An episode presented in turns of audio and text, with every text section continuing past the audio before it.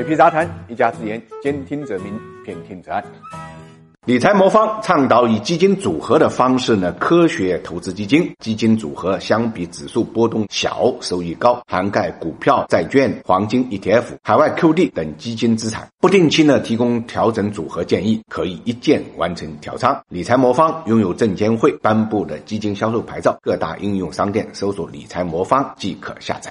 财富八卦，八卦财富，财富人物。我们今天关注和川普叫板的男人迈克尔·彭博。在注册截止前几个小时啊，彭博社的创始人迈克尔·彭博递交的材料，注册为二零二零年总统选举亚拉巴马州民主党初选候选人。这看起来啊，身价五百二十亿美金的迈克尔·彭博呢，极有可能呢去挑战呢身价三十亿美金的现任总统。那么，彭博这位现年七十七岁的亿万富翁、慈善家、媒体大亨，他之前做了好多年的纽约市的市长。现在还没有宣布他的具体计划。不过，通过媒体发言人呢，我们也可以看到他政治上的确是有野心的。彭博之所以愿意出选，主要是嫌弃这届民主党总统候选人的实力不强。彭博的顾问霍华德发表声明就说了，彭博担心目前的民主党候选人的位置不好，无法击败特朗普。那么，今年三月，彭博呢曾经宣布不竞选总统，部分原因是预期拜登在民主党党内会获得较高的支持。但是现在来看呢，彭博呢还是觉得自己出手比较合适一点。彭博在当纽约市长的时候呢，是共和。党人，二零零七年呢，他宣布成为中间派，之后呢，又以中间派呢参与总统角逐，但最终担心可能导致川普获胜而退出，转而积极支持希拉里。无论如何，川普最终还是赢了。二零一八年以后，彭博呢明确自己民主党的金主，向民主党候选人捐赠了数百万美元。那么如今事态看起来不妙，彭博就自己坐不住了，打算亲自出山，注入二零二零年的民主党总统候选人。那么此前一次总统竞选的时候，彭博曾大肆抨击川普是个危险的煽动者，其总统任期呢将是一场灾难。同时呢，批评川普商业脑袋。这一次呢，如果还看川普获胜，彭博估计能吐出一口血来。彭博啊，出生于波士顿，之后就读于约翰霍普金斯大学和后来的哈佛商学院。毕业之后呢，他加入了华尔街所罗门兄弟公司。但在这个公司被收购之后呢，他却成了被裁撤的一员。裁撤的时候呢，他拿到了一千万美元的遣散费，也就是拿了这一千万美元。后来彭博自己做了彭博社。这个彭博社呢，主要是卖商业资讯，他自己研发了一套债券的系统，能够描述呢债券的。曲线，同时呢，能够给出投资的建议。所以，彭博的终端一开始呢，就给了美林使用，成为华尔街这些专业机构投资者必备的终端设备。彭博后来又做了媒体，所以现在彭博呢，已经变成了一个跟道琼斯相媲美的一个公司。当然，彭博做成之后，彭老爷子呢又不甘寂寞。二零零二年竞选纽约市长的成功，成为第一百零八任纽约市长。零五年、零九年都是连任成功的。关键是呢，彭博当纽约市长的时候呢，只拿一美金。当然，反正他也不缺钱。他做市市长的时候啊，从来。不坐专车，每天都是坐地铁回家。刚开始还有人质疑他是作秀，但后来呢，纽约市民呢就慢慢接受了彭博的这种做法，这个化解了九幺幺以后啊市民对地铁安全的忧虑，也一起带领市民呢缓解了交通压力。他自己是这么做的话呢，他当然就有权利宣布取消呢特权车。零四年的时候，彭博下令呢将两百五十五辆政府用车的警灯和警铃呢都拆除，只保留了七十三辆特权车。后来啊，纽约大概百分之七十八的市政车辆呢都被摘掉了警铃和警灯，不再享有有特权。同样。是商人，彭博跟川普相比呢，彭博的政治财产让他更有可靠性。但是这并不意味着彭博呢会全力以赴关注其他民主党在意的问题。更具体的讲，他在某些领域呢与左派呢并不同步。比如说，彭博呢是枪支管制和气候变化问题积极的拥护者，与民主党人呢保持一致。他在今年一月的演讲中间呢就谈到了常识性枪支法的必要性，但是并没有具体的应对措施。当然也不忘记呢吹嘘了自己在气候问题上的努力。另外一方面，彭博在银行监管和 Me Too 问题上与民主党人又格格不入。他批评进步主义者对大企业的态度，认为沃伦提议的财富税呢可能违宪，被视为对华尔街呢更为友好的中间派候选人。如果彭博这次能够入选，对谁影响最大呢？对拜登的影响最大。但是拜登呢也表示，他不担心彭博吸引中间派选民。而川普现在的表现呢就是隔岸观火，同时也表态彭博参选将会和拜登两败俱伤，这是他乐于看到的。所以尽管有批评声，彭博呢还是准备好了。而他获得。怎样的影响有待于观察。